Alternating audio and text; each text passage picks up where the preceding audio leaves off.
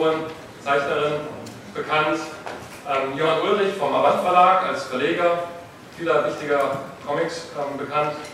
Und Jens Meinrenken, ähm, unter anderem als, ähm, in welcher Funktion bist du beim Deutschen Comicverein in Gründung? Ja. Äh, erstens ist der der ist gegründet? Ist gegründet und ich bin der erste. Genau, als erster Vorsitzender des Deutschen Comicvereins, aber auch in vielen anderen Funktionen in der Comic-Szene sehr aktiv. Und äh, nicht zuletzt Ulrich Schreiber, Gründer und äh, Direktor des Internationalen Literaturfestivals Berlin, was seit drei Jahren jetzt, dieses Jahr wird es zum vierten Mal sein, auch einen Graphic Novel Tag hat, ein Tag, der dem Comic gewidmet ist, äh, aber auch jemand, der sich eben sehr gut auskennt mit Literatur, Literaturförderung, Veranstaltungen. Ja, toll, dass Sie und ihr gekommen seid und ich würde gerne an einem Punkt ansetzen, der meiner Ansicht nach ein ganz wichtiger Einstiegspunkt in dieses Thema ist. Es trug sich zu vor ungefähr neun Monaten in Berlin. Ich habe damals einen Schnappschuss gemacht. Äh, die Präsentation des Comic Manifests im September 2013 beim Internationalen Literaturfestival Berlin. Das ist, denke ich, aus meiner Sicht schon einer der Meilensteine, wenn wir über die aktuelle Diskussion Comic-Förderung in Deutschland reden, denn damals ist das Manifest verkündet worden. Einige der Menschen, die auf dem Bild zu sehen sind, sind heute auch auf dem Podium. Ähm, und dieses Manifest, äh, wie man es auch auf der, auf der Webseite des Internationalen Literaturfestivals Berlin finden kann, war eine komprimierte Sammlung von Forderungen, von Ideen, von Ansprüchen, von Aufrufen, die sich alle um diesen Bereich drehen. Comicförderung, Institutionalisierung von Einrichtungen, die dem Comic dienen, Vernetzung und so weiter und so weiter. Da können wir auch noch in die Details gehen. Aber Jens, ich würde gerne mal dich fragen, als jemand, der jetzt eben beim deutschen äh, Comic, jetzt ist deutscher Comicverein, muss ich mal sagen, aber beim deutschen Comicverein der Vorsitzende ist, der ist ja aus diesem Manifest, was ist aus der Diskussion entstanden. Damals habt ihr eben gefordert, dass der Comic dieselbe Anerkennung fährt wie die Literatur und die bildende Kunst und entsprechend gefördert wird und entsprechend staatliche private Unterstützung nötig ist, aber eben auch die entsprechenden Institutionen. Was ist denn da der Stand der Dinge? Was ist in den vergangenen neun Monaten passiert als Folge dieses Manifests?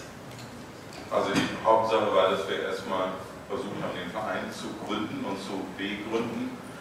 Und äh, allein das Etablieren einer Satzung, die vom Finanzamt auch als solche akzeptiert wird, ist schon in Deutschland einige Mühen wert, die wir jetzt Gott sei Dank bestanden haben und das freut mich, die auch als offiziell in Erlangen auf dem Comic-Salon verkünden zu dürfen.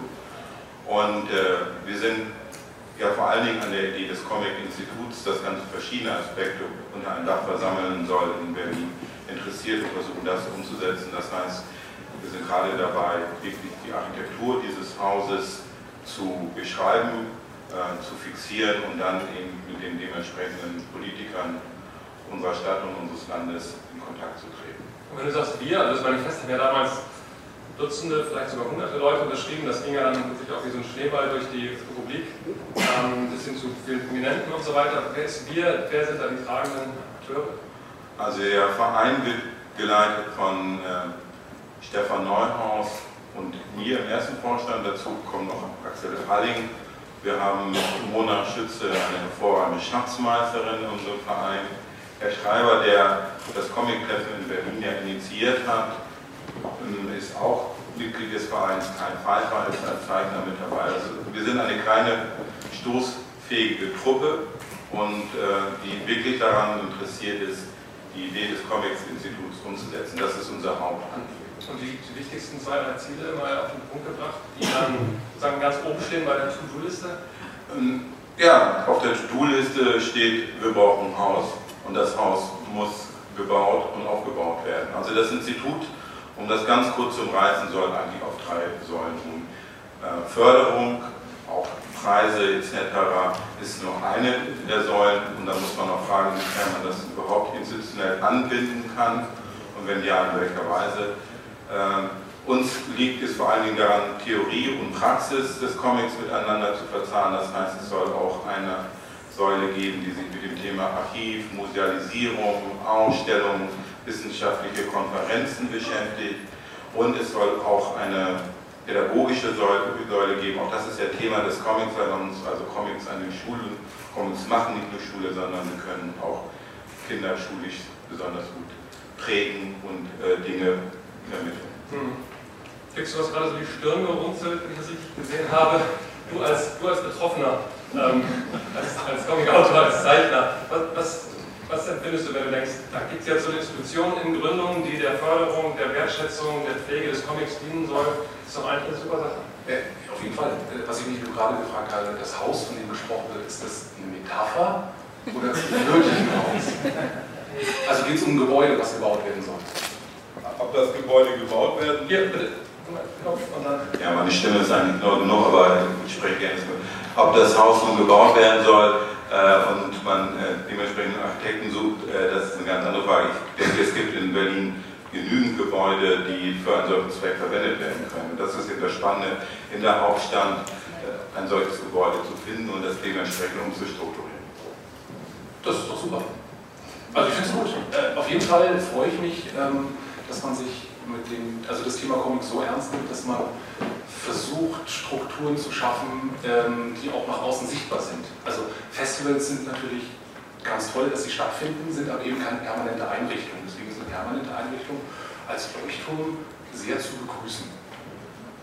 Wenn ich das ganz kurz ergänzen darf, uns geht es wirklich darum, den Comic als Kulturgut und als Kunstform nachhaltig in Deutschland zu verankern. Das ist genauso selbstverständlich betrachtet wird wie Literatur, Film und andere bildende oder darstellende Künste. Das ist, das ist unser Ziel. Also es gibt Und äh, die Idee eines Hauses ist vor allen Dingen die Idee einer lebendigen Kommunikationsstätte, wo die nicht nur für Deutsche dient, sondern die wirklich international, europäisch ausgeprägt ist, wo Zeichner hinkommen können, temporär arbeiten können.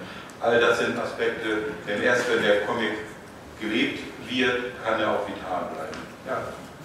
Aber Schreiber, Sie sind ja als, als Gründer und als, Direktor und als äh, Ideengeber des Literaturfestivals in, in Berlin ein, eine, ein, ja, eine Institution in der Literaturszene, würde ich sagen. Äh, was hat Sie denn bewogen, dieses Projekt so unter Ihr Dach zu nehmen und wie ist, ist Ihre, Ihre Beziehung zum Comic?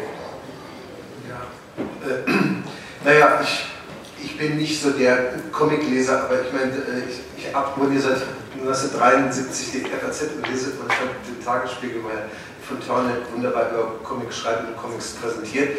Und ab und zu lese ich auch, also las ich auch Comics, jetzt etwas mehr, aber ich bin eigentlich nicht der äh, genuine Comic-Rezipient. Äh, so. Aber ähm, ne, mir fiel auf, also äh, das, wir machen ja, wir, wir präsentieren ja Autoren, vor allem Romane äh, aus dem In- und Ausland und ähm, und, Lyrik beim Internationalen Literaturfestival. Dann gibt es noch ein paar politische Diskussionen, aber mir fiel auf, dass das Genre Graphic Novel, das vielleicht am ehesten mit dem Roman noch als Genre was zu tun hat, dass das Genre äh, in den letzten Jahren, in den letzten zehn Jahren so eine, äh, äh so eine äh, präsenter wurde und ähm, ja, und der der ganz konkrete Anlass war der, dass ich gesehen habe, der Sokam Verlag publiziert die Adaption von den alten Meistern von Thomas Bernhard ähm, als, als Graphic Novel. Das war, glaube ich, vor vier Jahren wurde das annonciert, im, im Januar äh, 2010 müsste es gewesen sein. äh, in, in so Verlagsprospekt, habe ich mir gedacht, also jetzt muss was passieren. Und dann, ähm, und dann fiel uns ein, dass da wir über, da, da möglichen oder einige Kulturinstitutionen völlig unterfinanziert sind, ähm, habe ich mir gedacht, na gut, ich gehe jetzt in, zu den Leuten, die die europäischen Kulturinstitute in Berlin, äh, die denen vorstehen und ich frage sie, ob sie nicht äh, einer Idee folgen können, äh, die ich habe, nämlich eben der Präsentation von europäischen ähm, Comic-Künstlern, die Graphic Novels präsentiert haben, äh, geschrieben haben und publiziert haben. Und, da, und das haben die gesagt, ja, und dann hatten wir den ersten Graphic Novel Tag ähm, im, im, glaub, vor vier Jahren, vor dreieinhalb Jahren. Und dann, das erste Mal in meinem Leben, kam ein Kulturbeamter zu, zu uns ins Büro und sagte, wollt ihr nicht ein bisschen Geld haben? Wo, wo, wofür? wofür? Naja, ihr habt doch im letzten September diesen Graphic Novel Day da gemacht und es gibt da so einen, so einen Topf, also den verwaltet er in Berlin, der heißt äh, äh, äh ein EFRE-Topf, also ein Fonds für Regionalförderung. Ja?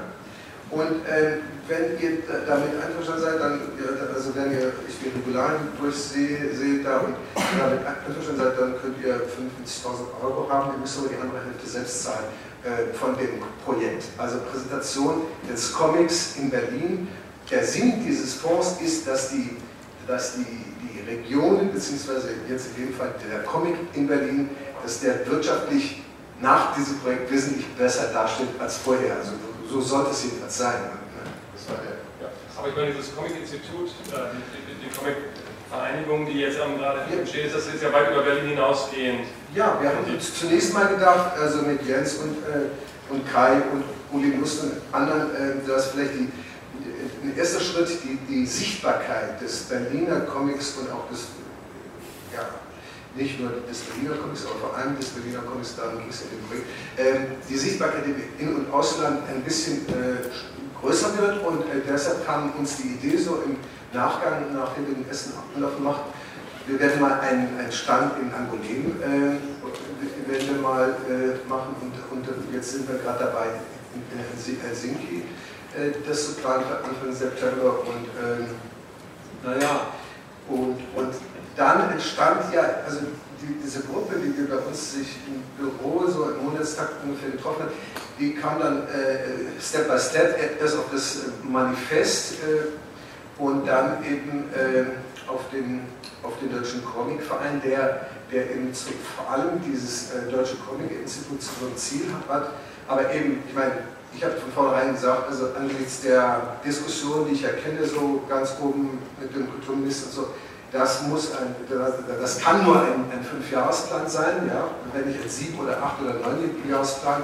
Aber wenn ich sehe, dass in Berlin äh, dass fünf Institutionen von der Stadt Berlin gefördert werden, LCB, Literaturhaus Berlin, Literaturwerkstatt Berlin, Lesart und noch das Literaturforum im, im Rechthaus, dass etliche Museen und äh, andere Institutionen, Galerien, die Berlin zum Beispiel eigens für das Genre äh, ja, bildende Kunst geschaffen sind und die fette Berlinale mit ihrem 8 Millionen äh, Zuschuss, glaube ich, oder 9 Millionen Zuschuss Bund, dann denke ich, äh, da, dann kann es nicht sein, dass der Comic äh, dermaßen, also oder relativ hinten runterfällt.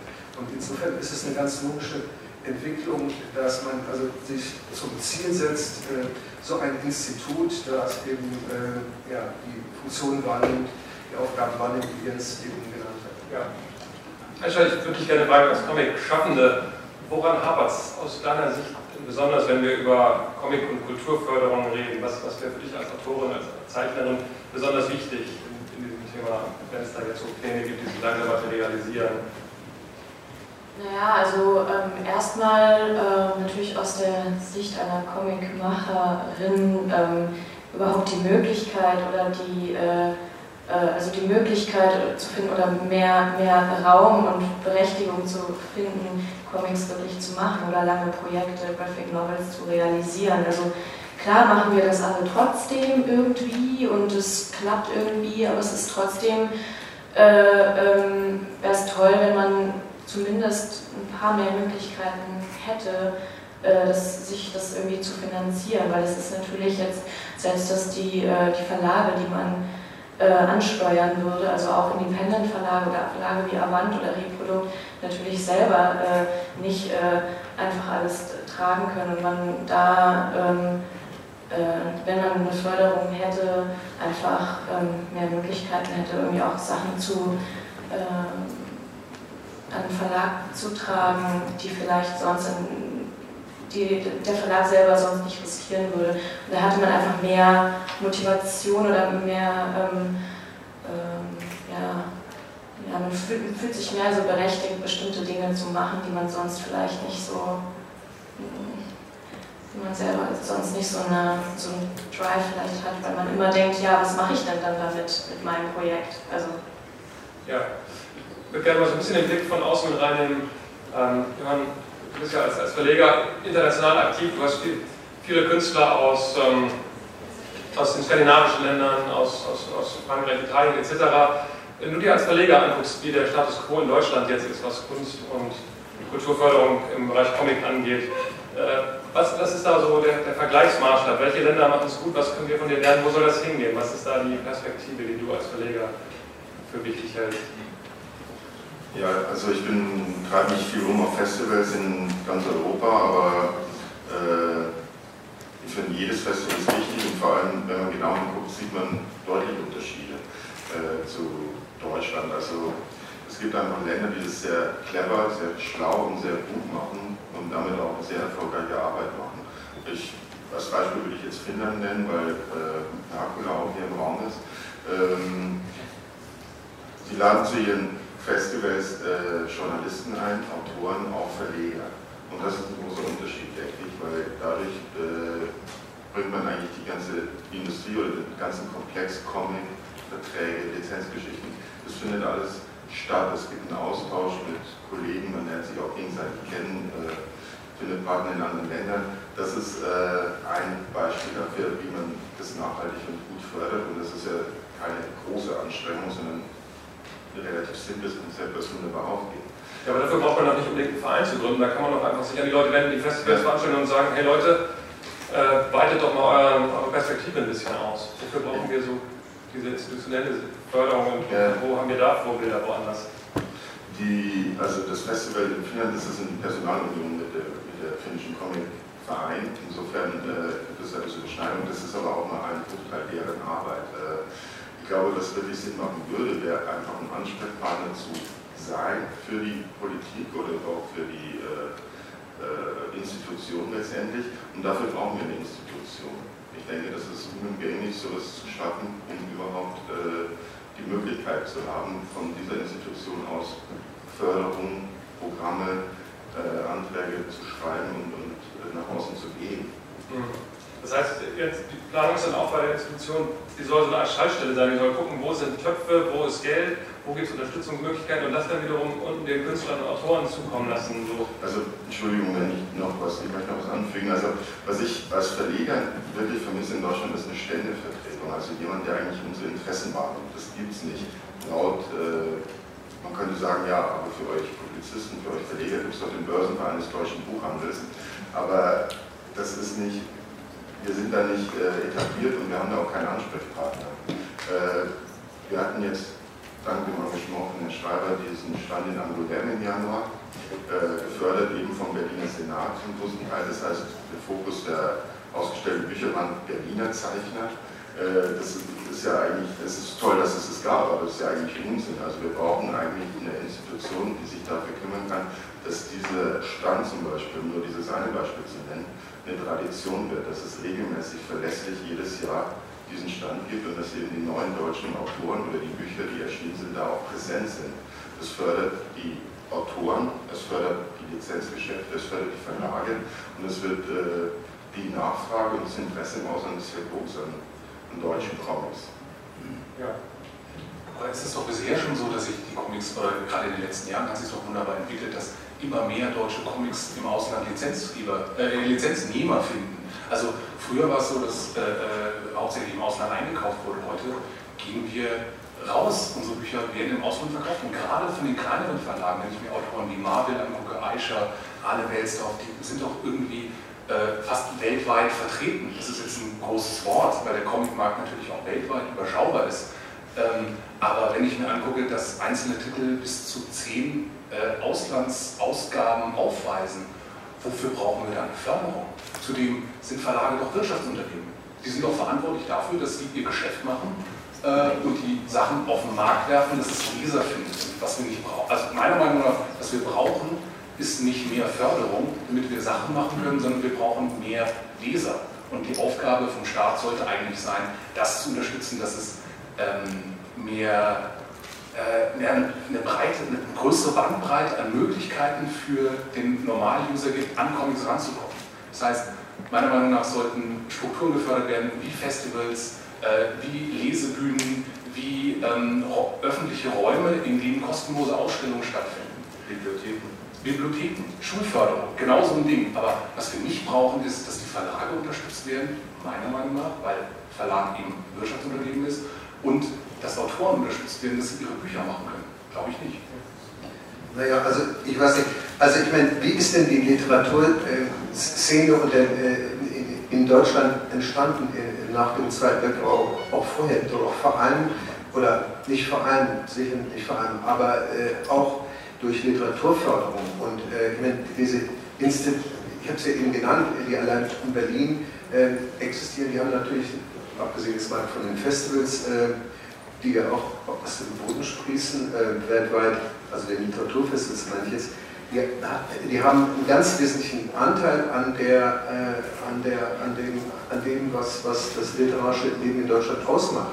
Und äh, insofern, also, und die, die Förderung, also ich weiß nicht, ob du gerade gegen Förderung von Künstlern gesprochen hast, die Nachwuchsförderung, dann ist das ganz wichtig, ja, das ist auch, auch die, die, die Preise, die Literaturpreise in Deutschland, ist auch, die sind ganz extrem wichtig für die für, die, äh, für das Schreiben von, von äh, literarischen Produktionen. Auf jeden Fall. Ich will jetzt aber nicht sagen, dass es das äh, nicht geben soll, aber man muss sich schon mal fragen, wie viel es davon geben muss. Und ich habe den Eindruck, ähm, es gibt ja Förderungen für staatliche, äh, für äh, neu beginnende Zeichner.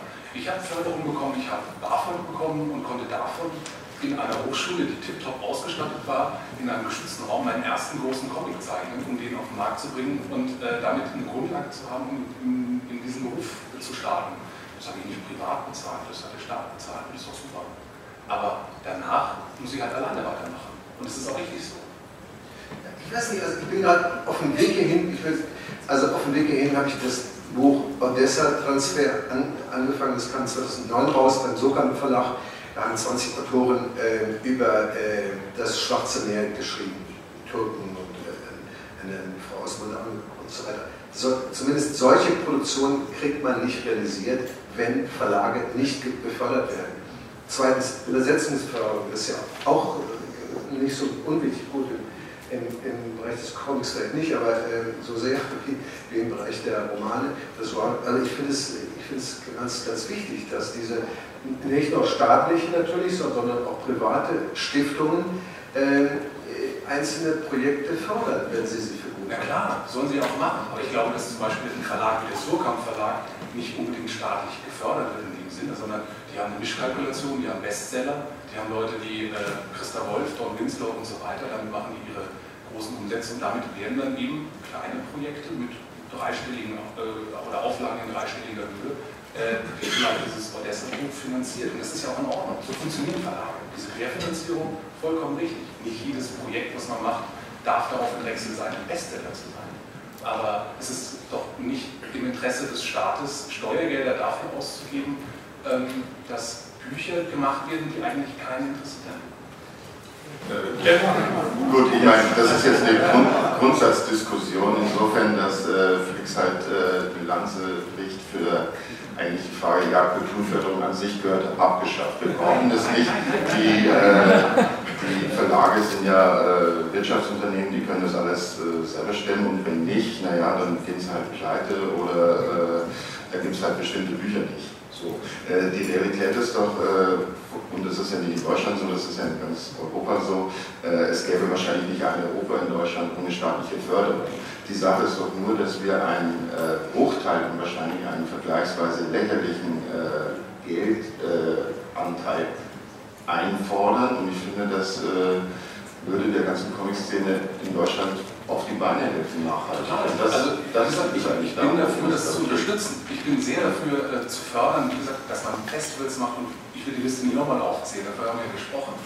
Ähm, ich finde es nicht richtig, das mit Oper zu vergleichen. Also der Vergleich mit Literatur ist ganz richtig, weil die Entstehungsweise eines Comics mit einem Roman ähm, von Autorenseite vergleichbar ist. Also du brauchst eine Person, du brauchst Papier und Stift und damit entsteht das Werk. Die Oper ungefähr, es war einfach dargestellt, aber ungefähr. Eine Oper ist ein ganz anderer Schnack. Die kann gar nicht stattfinden, wenn nicht hunderte von Menschen zusammenarbeiten. Das ist das Besondere daran. Und dadurch, dass wir auch eine lange Geschichte von Opern haben, die würden gar nicht mehr aufgeführt werden können, wenn man es nicht machen würde. Das muss gefördert werden. Das geht nicht anders. Film ganz genauso. Aber äh, und was Aber wenn der Markt die Oper nicht trägt, dann ist es doch deiner Logik zufolge genau. Nein, nein, nein, das, du, du stell mich mal nicht so dar als jemand, der sagt, Kultur ist scheiße. Das ist es. Überhaupt nicht. Im Gegenteil. Im Gegenteil. Ich halte das für ganz wichtig. Ähm, wir brauchen das, weil uns das ausmacht. Aber der Autor selber, meiner Meinung nach, ähm, sollte auf der Suche sein, aus sich heraus das zu schaffen. Und danach gerne, was Vertriebswege angeht, was Verbreitung angeht, dass die Leute mitbekommen, dass es sowas gibt, dass es Leser gibt. Das ist das, was wir wollen. Also man, was, was zu schaffen? Was soll der Autor schaffen? Seine Seiten zu zeichnen.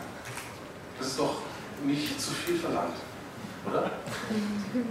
Naja gut, es gibt ja viele Beispiele aus anderen Ländern. Gestern hatten wir das Podium mit Kollegen hier aus Finnland von euch und da sind fantastische Bücher entstanden, die jetzt zum Beispiel auch in Deutschland erscheinen. Unsichtbare Hände von Billet Jätterwen ist so ein, ein Standardbeispiel, eine unglaublich aufwendige, lange Comic-Erzählung, für die der Autor fünf Jahre recherchiert hat äh, und daran gearbeitet hat und so weiter.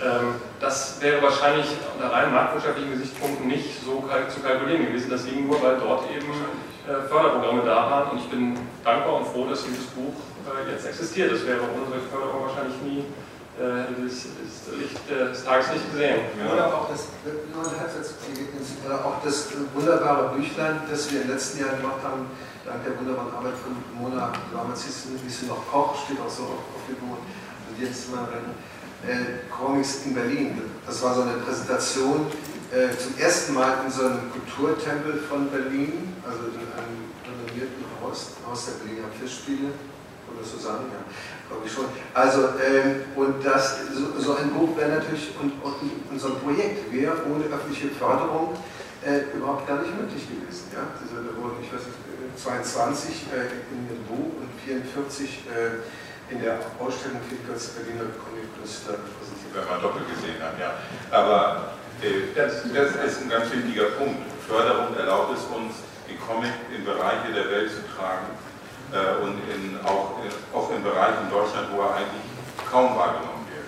Und äh, auch wenn wir mit dem Comic viel erreicht haben und die Akzeptanz auch beim jüngeren Publikum immens gewachsen ist, es gibt immer noch Bilder im Kopf, was der Comic ist oder eben nicht ist, ähm, die wirklich von an und dazu mal stammen. Und das ist nochmal der Punkt.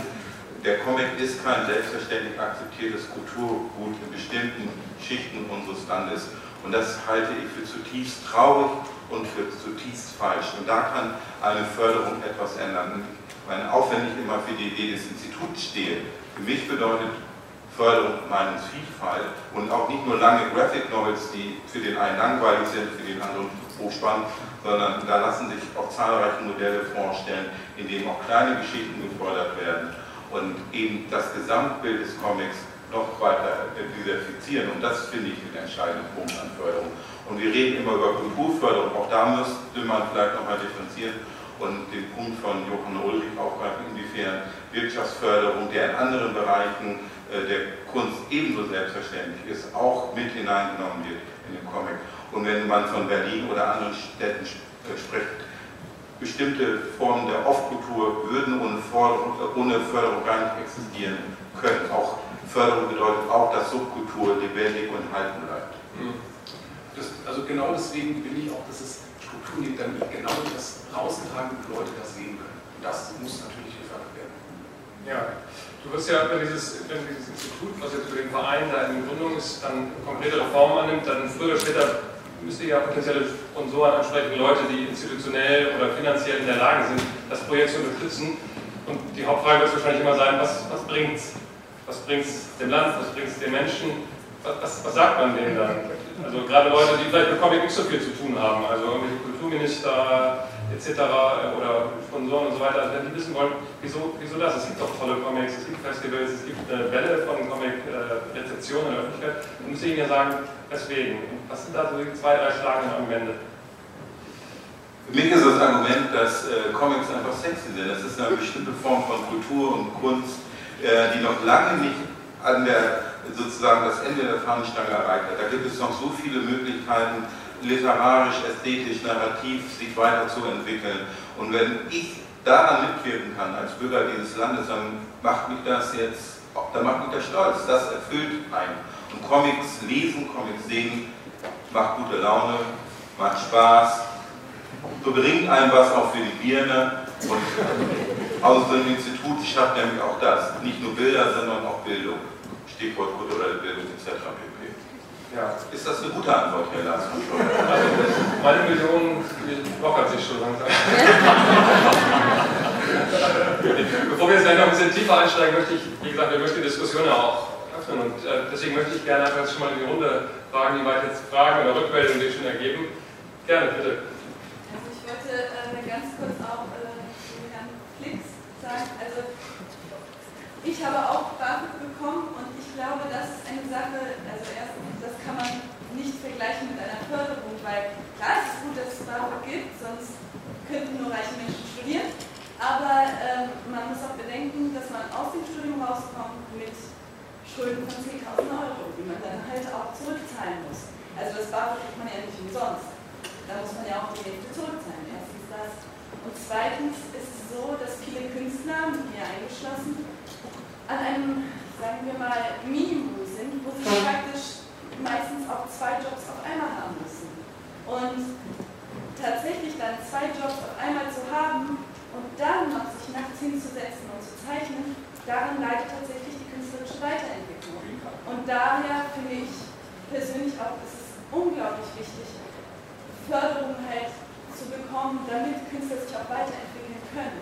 Weil wir leider in in so einer Situation sind, wo es halt wirklich schwierig ist, sich künstlerisch weiterzuentwickeln, wenn man keinerlei Förderung bekommt.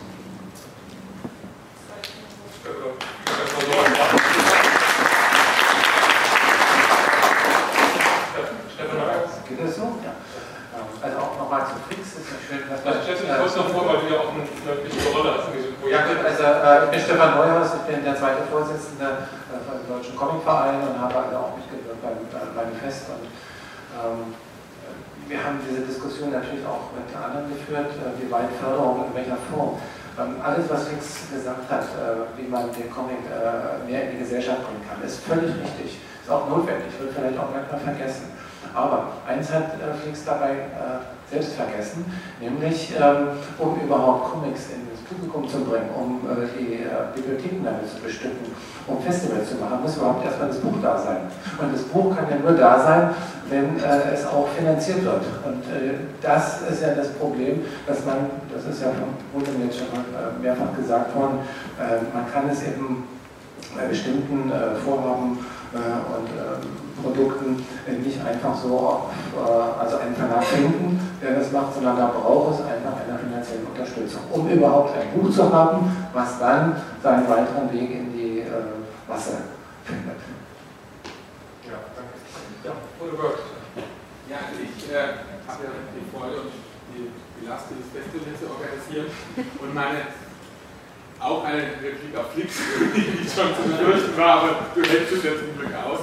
Ähm, aber auch Frage an Herrn Schreiber, ist das nicht ein, eine Fehleinschätzung vom Literaturbetrieb in Deutschland, wenn man sagt, dass Verlage wie Surkamp, Hansa und so weiter und so fort existieren könnten mit ihren Programmen, wenn die Autoren nicht noch von was anderem leben könnten, als von dem, was sie vom Verlag bekommen, was sie für die Buchverkäufe verdienen. Also es spielt nicht in unserem großen literarischen Betrieb, den es in Deutschland gibt, die tausend Literaturpreise, die vergeben werden, die vielen öffentlichen Institutionen, die Autoren zu Lesungen, zu bezahlten Lesungen einladen, die Stipendien und so weiter, spielen die nicht auch eine wesentliche Rolle, dass überhaupt so viele gute Manuskripte entstehen können, dass die Verlage mit auch begrenzten finanziellen Möglichkeiten all das verlegen können, was an guten Sachen entsteht. Weil es glaube ich, nicht allein, also auch der meine Vermutung wäre, dass auch das große literarische Leben in Deutschland ohne öffentliche Förderung allein über die Verlage nicht möglich wäre. Ein Teil schon, aber ein anderer Teil geht nicht. Und wir sind, ich meine, in Relation zu, zu den USA, zur ganzen anglophonen Welt, sind wir hier in, in, in, sind wir wahnsinnig, also fast würde ich sagen, verwöhnt. Wir haben jedenfalls ein wahnsinnig tolles Level von Literaturförderung in Deutschland erreicht, was, was aber zu, zu, zu, halten ist. Also ich meine, ich glaube, natürlich ist der, kann man sich über den einen oder anderen Preis oder, oder auch Preisträger äh, unterhalten, das ist immer so eine Sache. Und, äh, äh, aber natürlich, das ist ja das, was ich eben gesagt habe, also dass ein Teil der literarischen Produktion eben durch die öffentliche und private Förderung ähm, es realisiert werden kann. Und das, der Point ist schlicht und ergreifend der, dass das Genre Comic einfach äh, zu wenig Licht bekommen hat diesbezüglich und zu wenig Aufmerksamkeit und da muss was nachgeholt werden. Das ist, und, und, und das kann man natürlich am effizientesten, indem es eine Institution gibt, in der wache Leute sind, die den Laden aufmischen. Mit Laden meine ich jetzt, oder die Läden, das, die, die, die, Staatsministerin für Kultur natürlich, das ist die Adresse Nummer eins, aber auch die, Kultusminister der, der, Länder, aber auch die Stiftung von der Bosch, und da gibt es noch, ja, es gibt noch A wie Allianz, B Bosch Stiftung, bis hin zur, weiß ich nicht, äh, Mawretzki Stiftung, die äh, russisch äh, inspirierte oder osteuropäisch inspirierte äh, Comics wahrscheinlich fördern würde, äh, wenn es da eine Maschine gäbe, die, die das machte. Ja. Und, äh, ja denke, dass der Comic zwei Probleme hat. Das eine Problem ist, dass immer noch alle denken, das ist populär und irgendwie so und das ist was für Kinder. Da muss unbedingt was dran getan werden. Und das andere Problem, was er hat, ist, dass er zwischen Zeichnung und Literatur so eine Schnittstelle hat und dass die von der bildenden Kunst denken, ist ja viel geschrieben, dann soll man die Literatur fördern, die von der Literatur denken, ach, da sind ja mit da, kennen wir uns nicht mit aus, dann soll man die anderen fördern. Ich glaube, dass das die Probleme sind und deshalb denke ich auch, dass es sehr wichtig ist, dass es Stellen gibt, die sich dafür einsetzen, die A, sozusagen auch alle, die über Fördertöpfe, egal ob das jetzt der Staat ist, das könnte man ja auch bei den Kommunen und so weiter, könnte man ja beginnen und dann eben bis zum Bund gehen oder auch die europäische, europäische Förderung oder auch die Stiftung.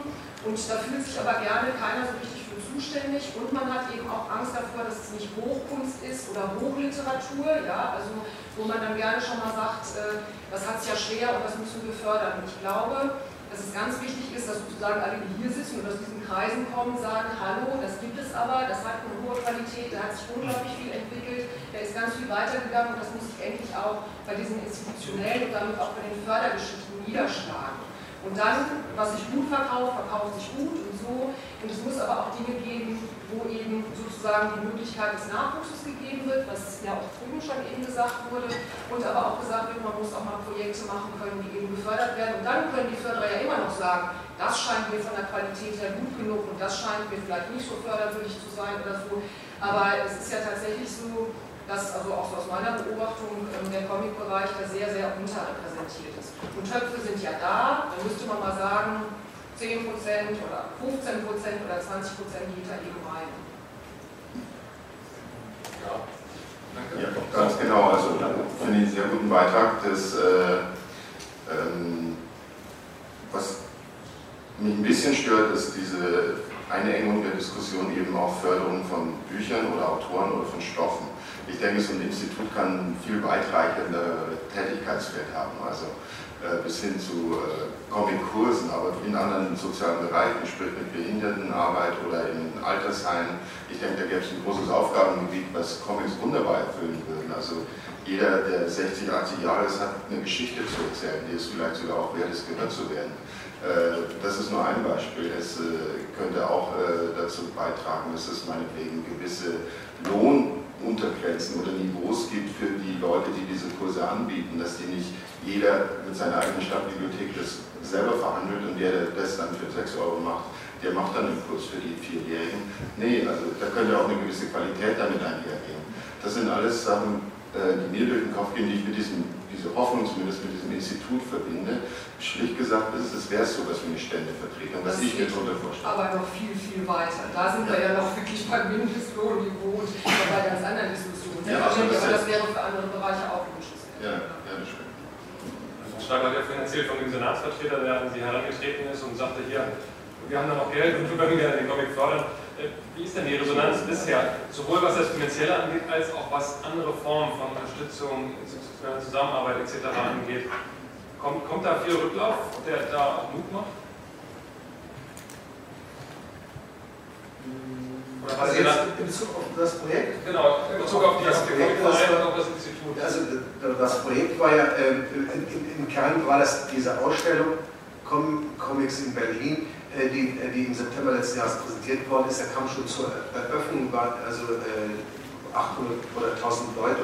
Also die Resonanz auf die Ausstellung war, was das Publikum angeht, glaube ich, wirklich überwältigend. Also jedenfalls hat mich total überrascht und ich glaube auch, auch Jens und, und Steffen und alle anderen.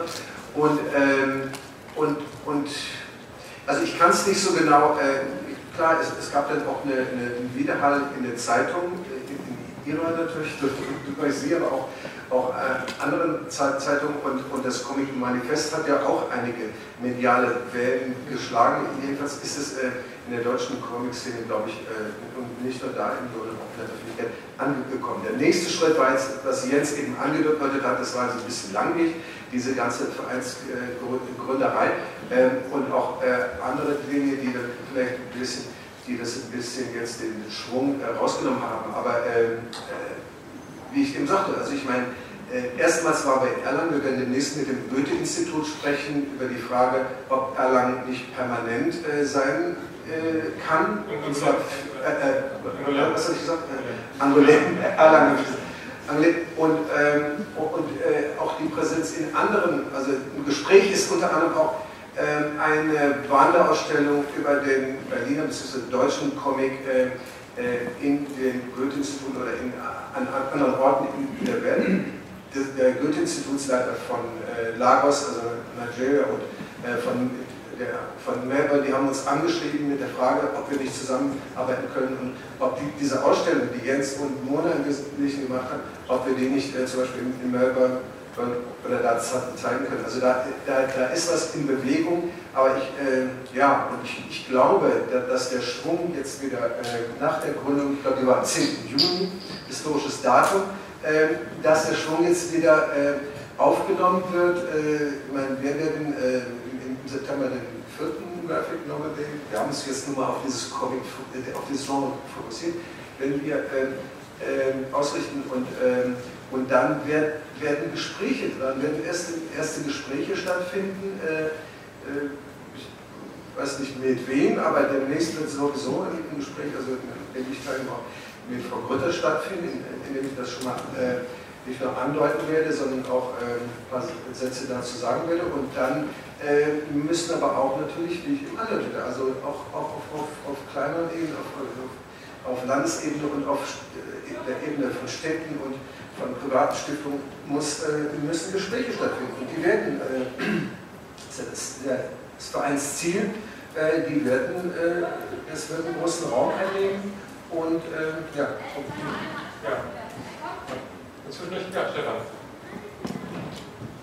würde ganz gerne nochmal ein sehr positives Beispiel von Comicförderung äh, darstellen. Sie und ich waren ja äh, in Funktion äh, unseres äh, Vereins in Brüssel gewesen und haben uns dort informiert über die Möglichkeiten, also die wir dort haben. Und das war ganz erstaunlich, die wallonische Seite, also das ist ja dort in Belgien immer sehr getrennt, ähm, also die wallonische Regierung hat eine ähm, Comic äh, Jury oder Institution eingerichtet, die einmal im Jahr zusammenkommt und äh, mit einem äh, Fundus von ungefähr 120.000 oder 30.000 Euro äh, Comic-Projekte fördern kann. Und das ist ganz äh, gezielt äh, im Fokus. Also in irgendeiner Weise müssen diese Projekte innovativ sein. Ähm, was innovativ ist, das ist kann sich sicherlich darüber streiten, das ist natürlich immer so bei einer Comicförderung oder bei jeder Kulturförderung, wird ja das richtige Projekt gefördert. Aber ähm, die Beispiele, die wir gesehen haben, waren sehr ermutigend und sie legen sich eben nicht nur auf äh, Zeichner fest, die dann vielleicht für ein Projekt oder für mehrere Jahre eine Förderung bekommen, sondern äh, sie fördern auch Festivals, Verlage, Veranstaltungen etc. Wir sind da sehr offen. Es hängt davon ab, was für Anträge da eintrudeln. Also wir fanden das schon sehr spannend. ist natürlich auch nicht unbedingt so vergleichbar mit Deutschland, weil wir da nicht eine zentrale Kultureinrichtung haben, sondern wir sind ja Föderalismus, also sind ja die Länder allem zuständig. Aber ähm, das war, ähm, denke ich mal, ein, ein Beispiel, was äh, durchaus ermutigend ist. Ja, ich würde ganz kurz einen Aspekt noch reinbringen für das Wort äh, Stichwort Europa. Es gibt ja so seit November oder Dezember das neue Programm äh, British Europe, das 2014 bis, bis 2019 oder 20 geht es. Ich merke es ja an meinem eigenen Verein äh, und aber auch an anderen, an der Förderstruktur von, von mittelgroßen und, und größeren Kulturprojekten in Europa. Es wird jetzt mittlerweile, also man nennt das in einem ziemlich großen Raum ein. Und ich, ich denke mal, dass der, äh, dass, dass der Verein, äh, also ich finde es jedenfalls gut, wenn er diese Ebene auch im, im, im Blick hat, die, die, die, die, europäische Ebene, auch wenn zunächst mal, Verein heißt ja schon so, Deutscher Comicverein, äh, wenn es zunächst mal um den äh, Comic in Deutschland geht. Aisha, ich würde dich gerne mal fragen, aus deiner künstlerischen Praxis und aus deiner Praxiserfahrung als Autorin, ähm, ähm, welche Werke, ähm, welche Art von Comics wäre entstanden, wenn es andere Förderungen gegeben hätte? Du bist ja als Autorin bekannt, du hast wunderbare Bücher gemacht, die sich, glaube ich, auch ganz gut verkauft haben. Äh, zumindest, ja, so lala. Auf jeden Fall haben die ziemlich viel Aufmerksamkeit bekommen. Alien und Brigitte und der Perlenhort und verschiedene Sachen. Du hast offenbar ja Zeit und Kraft gefunden, diese Bücher zu machen, ohne dass es äh, Förderung in dem großen Umfang gab. Das ist, glaube ich, alles ohne Förderprogramme entstanden. Ähm, jetzt so hypothetisch gedacht, also bei, bei ähm, ähm, äh, Dylan Horrocks bei Hicksville gibt es so eine, in diesem wunderbaren Comic gibt es äh, am Ende der Welt einen, einen Leuchtturm, in dem all die Comics aufbewahrt werden, die Menschen sich gedacht haben, die aber nie realisiert wurden.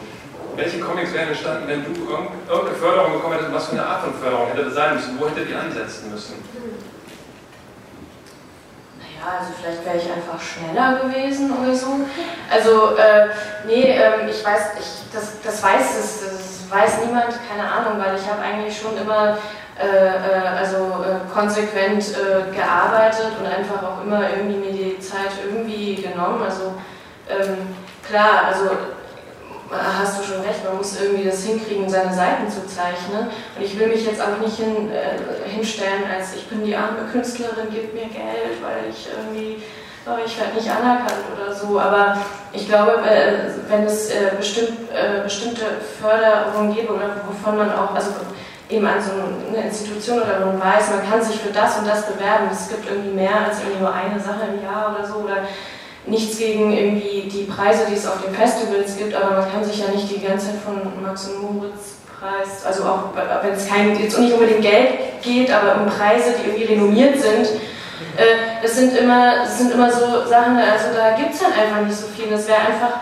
äh, wenn es eine Förderung gäbe, dann ähm, hätte man einfach, also äh, mehr Motivation, einfach auch auf was hinzuarbeiten.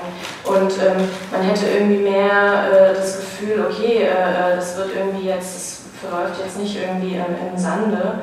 Ähm, also ich kann jetzt nicht sagen, ob ich, ähm, also mit meinem aktuellen Projekt, klar, wäre ich schneller gewesen, wenn ich irgendwie eine Förderung bekommen hätte, aber das äh, keiner zwingt mich ja jetzt äh, dazu, Comics zu machen oder wie ich sie mache oder in welchem Tempo. Hm, es ist schwer zu sagen. Ich glaube, es ist einfach ähm, wichtig, dass man nicht das Gefühl hat, man ähm, macht, arbeitet an einem großen Projekt, man fragt irgendwie die drei Verlage, die vielleicht für dieses Projekt in Frage kämen und man bekommt eine Absage und dann steht man da und sagt, okay, was mache ich denn jetzt irgendwie? Ich habe irgendwie gar nicht äh, äh, so die Möglichkeit, das irgendwie unterzubringen. Und ähm, ja noch eine Frage, die mir einfällt. Also ich, weiß, ich kann die jetzt selbst nicht beantworten, aber ich wette mal, dass der Villa Massimo, wo, in jedem Jahr etliche Künstler in äh, zehn Monate oder zwölf Monate äh, da ihre Kunstwerke äh, machen äh, und, und ab und zu dann auch in die Innenstadt gehen und so einen Cappuccino trinken. Aber äh, ich, ich wette, dass kein einziger deutscher Comic-Künstler jemals in der Villa Massimo und ähm, ich äh, wollte also, äh, auch ein Gespräch, das ich letzte Woche in der Senatsverwaltung hatte, da gibt es noch, da gibt es so, so ich weiß nicht genau, wie der heißt, aber Berlin, nicht Berliner Literaturpreis, das ist ein Preis, aber es gibt so ein Stipendium für Berliner, ähm, ja, äh, Literatur für, für Berliner Autoren, auch da ist niemals, vermute ich mal, irgendein Comic-Künstler gefördert worden. Und äh, mir wurde dann so gesagt, ja, haben wir, wissen wir nicht so viel drüber oder wir sind ein bisschen unsicher und so weiter. Das ist, glaube ich, die, die, die Situation. Und, und drittens, äh, Akademie der Künste in Berlin oder auch in Darmstadt. Ja? Äh, Akademie, das ist ja hier nicht in der Nähe, aber äh, nee, aber gibt es da, ich, ich wette jetzt mal, kein einziger Comic-Künstler ist in der Akademie der Künste in Berlin und kein einziger Comic-Künstler ist in der Akademie für Sprache und Dichtung in Darmstadt. Ja? Das kann nicht so bleiben. Ich glaube, ich glaube allerdings auch, dass an der Tür von der Villa Massimo auch noch kein einziger deutscher Comic-Künstler geklopft hat. Also ich bin bisher nicht auf die Idee gekommen, zu sagen, auch geil, geht mal zwölf Monate hin, zu arbeiten. Ähm, das ist schwierig. Also für, ich glaube, für, dadurch, dass die Strukturen natürlich für Literatur viel verbreiteter sind und auch den Autoren bekannter, wissen die auch, wo die hingehen können. Gut, aber das ist ja, so wie ich das verstanden habe, ist ja eine Idee dieses Instituts eben auch einfach Wissen äh, auszutauschen, zu helfen, äh, Unterstützung zu geben bei dem, was es schon gibt, das einfach effektiver zu nutzen. Auf jeden Fall. Also das ist, genau. das ist, das wird ja. alles zu nutzen. Aber genau. ich glaube eben, der Grund ist nicht, weil die uns nicht wollen, sondern weil wir es noch nicht versucht haben. Ja. Danke, ähm, muss ich mir auch ein bisschen Sorgen machen, dass der Horrocks Leuchtturm vielleicht zum Elfenbeinturm wird, wenn ich mir vorstelle, wie der Deutsche Comicverein dann mit ähm, Projekten zu fördern geht, auf die sie gerne das Prädikat ähm, besonders wertvoll kleben möchten. Sind das noch Comics, die ich unten in der Halle sehe, Blättercomics, Mangas von Leuten, die man vielleicht nicht vorstellen möchte für solche Projekte? Also ich verleihe keinem Prädikat besonders wertvoll. Also ich habe auch keinen Graphic Novel Stempel mir geschnitzt. Ähm, aber du kannst mir gerne das Holz und das Messer dafür leihen, wenn das wirklich wäre. Äh, der Punkt ist vielmehr, ich verstehe unter Comics sehr viel, meistens viel mehr als andere. Für mich sind Comics, Mangas, klassische Bildgeschichten. Ich fange auch nie erst am Ende des 19. Jahrhunderts damit an, wenn es um die Historie geht. Und Graphic Novels gehören eben auch dazu. Und äh, über Qualität lässt sich immer streiten.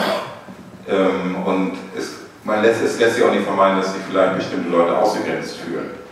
Ähm, ich habe aber im Blick auf die Kunstförderung muss man sagen, dass dort es selbstverständlich ist, dass auch bestimmte Formen der Aufkultur und des Undergrounds eben mit subventioniert werden, weil sie unser gesellschaftliches kulturelles Bild prägen. Und nochmal, hier geht es um Vielfalt. Also es wurde auch schon angedeutet. Äh, welche Verwendungsmöglichkeiten es gibt.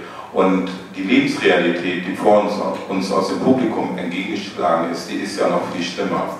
Wie viele Comiczeichner müssen sich als Illustratoren, als Storyboarder oder vielleicht auch nur als Tuscher ihr Geld verdienen, damit sie ihre eigenen individuellen Projekte tatsächlich realisieren können. Entschuldigung, das klingt mir zu abwertend. Nein, es ist keine Schande, zu mischen zwischen andere Sachen zu machen und so weiter. Im Gegenteil, es ist eine Bildung, es ist eine Fortbildung, es ist ein Ausprobieren und ich kann gar nicht die ganze Zeit nur eigene Projekte scheißen. Nein, das, das musst du ja auch nicht. Nein, aber es gibt aber auch Leute, die kommen gar nicht erst dazu, ihre eigenen Projekte zu machen. Und da würde ich dir mal raten, sich die Manga-Szene anzuschauen, wie viele junge Zeichnerinnen vor allen Dingen das wieder aufgeben, weil sie sich das schlichtweg nicht leisten können. Und wer heutzutage in Berlin lebt und die Preise kennt, weiß, wie schwierig das ist. Also ich meine, es gibt ja mittlerweile schon Wanderbewegungen von Comic-Künstlern, die dann von äh, einer günstigen Wohnung in der einen Stadt zur anderen pilgern und so weiter. Also ich meine, du bist jemand, der hat es, der mit den Comics Geld verdienen kann, aber ich, ich warne davor, äh, das als Selbstverständlichkeit zu nehmen. Und es gibt sicherlich genügend Beiträge, die das auch unterstützen können, dass vieles eben verloren gegangen ist. Und das ist, glaube ich, der Punkt mit dem Bild des Leuchtturms. Dass vieles gar nicht erst das Licht äh, der Öffentlichkeit erblicken konnte, weil es schlichtweg dazu nicht die Möglichkeiten gab. Ja. Weitere Fragen? Ja. Ich, ich glaube, dass das, was er angesprochen hat, aber auch einer der Gründe der Sorgen ist, die ich auch nicht unberechtigt finde, weshalb es nicht nur Begeisterungsstürme in der Branche aufgrund des Comic-Manifestes gegeben hat weil tatsächlich, und ich glaube, das hängt damit, und deswegen denke ich, so ein Zentrum oder so ein Institut wichtig wäre, es hängt auch mit einer mit Kompetenz überall zusammen, solche Dinge überhaupt zu beurteilen. Wenn ich jetzt höre, es werden innovative Projekte gefördert, dann weiß ich, dass das in den letzten Jahren im Comic immer nur, siehe Goethe-Institut, ich hoffe, es ist keiner da, weil wir arbeiten viel mit Goethe zusammen, aber äh, trotzdem, das sind immer, äh, das sind immer Projekte, die, ich sage jetzt mal, ein bisschen bösartig politisch korrekt, Kulturaustausch zwischen Ländern und so weiter und so fort, kann man sagen, da entstehen sehr, sehr viele am grünen Tisch erdachte, theoretische, tolle Konzepte, wo dann relativ grave Comics dazu entstehen. Aber ich glaube, das hängt damit zusammen, weil man im Augenblick noch an einem Punkt ist, dass es einfach noch keine breite Kompetenz in der Beurteilung von Comic-Kunst gibt, überall in den Institutionen und dass deswegen äh, dann der Inhalt erstmal über alles gestellt wird. Ja? Und, äh, und da, dann hat er erwartungsgemäße Sachen manchmal dabei produziert. Aber wenn man sieht, wie eben Literaturförderung in Deutschland funktioniert oder im Theater völlig unvorstellbar. Also die, die abgefahrensten, schwierigsten, kompliziertesten, äh, subversivsten und verrücktesten Sachen werden im Theater gefördert. Da gibt es das nationale Performance-Netz, das extra gegründet wurde, ähm, äh, damit eben ganz schräge Formen von Theater, politisch nicht korrekt und so weiter und so fort gefördert werden. Also ich denke, das ist eine Fehleinschätzung ist, grundsätzlich zu sagen, dass durch Förderung nur erwartungsgemäße politisch korrekte Kunst entsteht. Das hängt nur damit zusammen, dass es eben in den fördernden Institutionen im Moment so wenig Kompetenz gibt und da kann so ein Zentrum eine ganz wichtige, ganz wichtige Rolle spielen, um überhaupt zu erkennen, was jenseits von, von politisch korrekten Inhalten noch förderungswürdig sein könnte. Ja, da, in der Reihe. Ja, das bringt mich auch zum Thema Ausbildung. Also ich weiß nicht, ob das schon genannt wurde, aber was ich halt auch ganz wichtig finde in dem Zusammenhang ist einmal ähm, das Thema Comic-Forschung, auch im Sinne von Comic-Theorie, dass es da auch mal irgendwann äh, staatlich anerkannte Institutionen gibt, an Unis oder sowas, die sich damit auseinandersetzen, wo auch, ähm, keine Ahnung, Lehrstühle eingerichtet werden und so.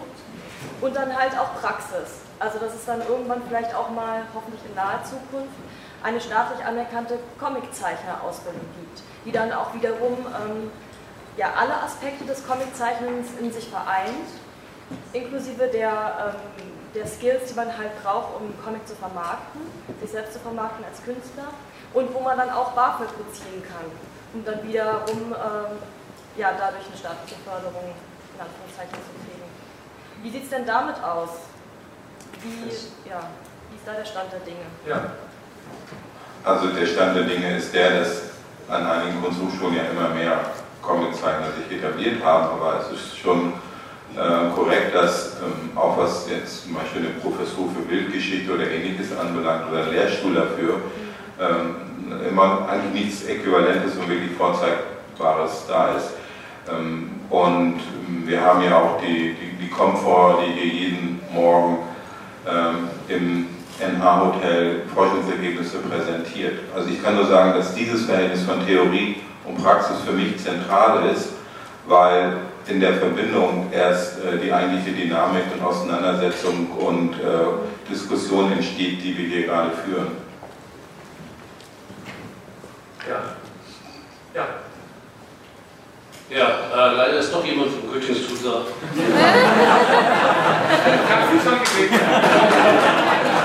Wenn auch nur ehemals. Ich bin 37 Jahre beim Laden gewesen. Äh, ich würde aber gerne was dazu sagen. Ich will das nicht so im Raum stehen lassen. Ich persönlich, äh, ich habe, wie schon gesagt, 37 Jahre beim Goethe-Institut gearbeitet und äh, kenne ein bisschen den Laden. Äh, mich würde interessieren, was politisch korrekt ist. Aber das ist nur nebenbei, das können wir privat ausmachen. Ähm, ich äh, muss ganz ehrlich sagen, ich bin sehr froh, dass es diesen Comicverein gibt, oder Comic-Institut. Äh, denn ich sah mich selbst mal in der Lage, nämlich vor kurzem, äh, vor ungefähr zwei, drei Jahren, wo ich äh, festgestellt habe, dass äh, das Goethe-Institut, und jetzt kann ich es ja sagen, äh, vor allen Dingen in Frankreich, äh, das Goethe-Institut kaum eine Ahnung hatte, was überhaupt Comic ist. Und ich hatte, äh, ich war an sich mehr oder minder der Einzige, der das ein bisschen hatte. Und ich äh, hatte ein Projekt, das ist man, hat man mir zugeschustert. Und ich wäre sehr froh gewesen, wenn es so einen Comicverein gegeben hätte, denn das hätte mir äh, die mühevolle Arbeit erspart, äh, Verlage zu interviewen, Comic-Künstler zu interviewen, unter anderem auch Felix. Äh, um mir zu helfen für ein Comic-Projekt. Und äh, ich kann das nur unterstützen und ich finde es ganz toll, dass es das gibt. Und äh, ich hoffe, dass es wirklich eine Zukunft hat. Vielen Dank für den Beitrag. Jetzt äh, ist die Chance noch ein, zwei letzte Fragen zu stellen oder Bemerkungen zu machen. Ansonsten wüsste ich gerne noch etwas ähm, von, also vor allem von euch natürlich, äh, die im Umfeld des, des Comic-Vereins jetzt aktiv sind. Das ist ja eine sehr spannende Debatte, die läuft seit vergangenen Jahr. Wir debattieren hier jetzt, es gibt vereinzelt hier und da Diskussionen. Gibt es da in irgendeiner Form auch eine Möglichkeit, so etwas institutionalisierter an dieser Debatte teilzunehmen? Auf welchen Foren geht das jetzt weiter? Wo kann man sich einbringen, wenn man da entweder mitwirken will oder auch ein bisschen gegensteuern will, weil man vielleicht auch einwirken möchte auf das, was da sich jetzt entwickelt. In welchen Formen finden die Diskussionen statt, wenn wir nicht auf einem Podium sitzen wie hier? Also Essen sind wir als Personen präsent und haben uns hier vorgestellt und äh, jeder, äh, der möchte, kann mich oder Stefan auch gleich nochmal ansprechen. Ähm, wir sind auch dabei, dementsprechend eine Webseite zu entwickeln, wo wir unser Anliegen präzise präsentieren und auch die Möglichkeit bieten, uns zu kontaktieren. Ähm, denn wie das gerade schon gesagt worden ist, es geht tatsächlich um die Kommunikation, um den Austausch. Und das ist auch eine Erfahrung, die wir im Zusammenhang mit der Ausstellung in Angoulême gemacht haben, dass wir von vielen Zeichnern und Autoren angesprochen worden sind, die dann jemanden suchen äh, für gemeinsame Projekte und so weiter und so fort. Und äh, in dem Sinne wollen wir auch eine Webseite etablieren, die eine solche erste Kommunikation ermöglicht. Und da muss man halt als weiteres schauen. Aber wir werden mit Sicherheit kein großer Förderverein werden, wo dann zig Mitglieder daran teilnehmen können und mit ihren Beiträgen gewissermaßen das Ganze unterstützen. Unsere Idee ist wirklich erstmal aus dem Kleinen heraus zu operieren, die Grundstrukturen zu schaffen, um dann das Ganze in die Öffentlichkeit zu tragen. Ja, das ist sehr gut, weil ich sicher bin, dass auch Leute hier im Publikum Interesse haben, euch dann direkt anzusprechen und Kontakt aufzunehmen. Wir nähern uns Ende der Zeit, die wir hier haben. Gibt es jetzt aus der Debatte etwas, was ihr auf dem Podium sagen wollt, noch ergänzen wollt dazu zu diesem Themenbereich, das wir vielleicht noch nicht angesprochen haben? Haben wir es erstmal soweit? Ich denke, das Institut kann einfach ein Anfang sein.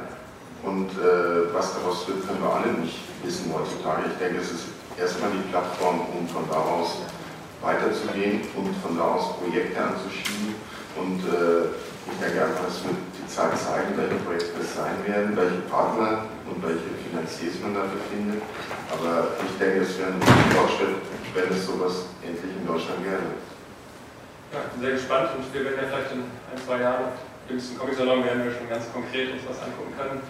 Ähm, ja, vielen Dank fürs Zuhören, vielen Dank fürs Kommen, vielen Dank für die Diskussion. Es wird weitergehen, sie wird spannend sein. Alles Gute dafür.